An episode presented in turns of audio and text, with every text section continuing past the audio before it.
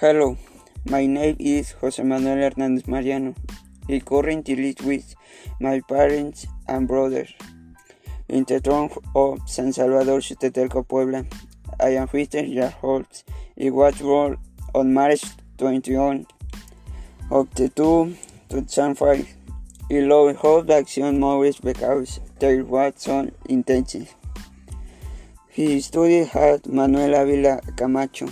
He showed in Jose Internet and Aldo Viveros Valera. Showed and touch voice and voice Thank you.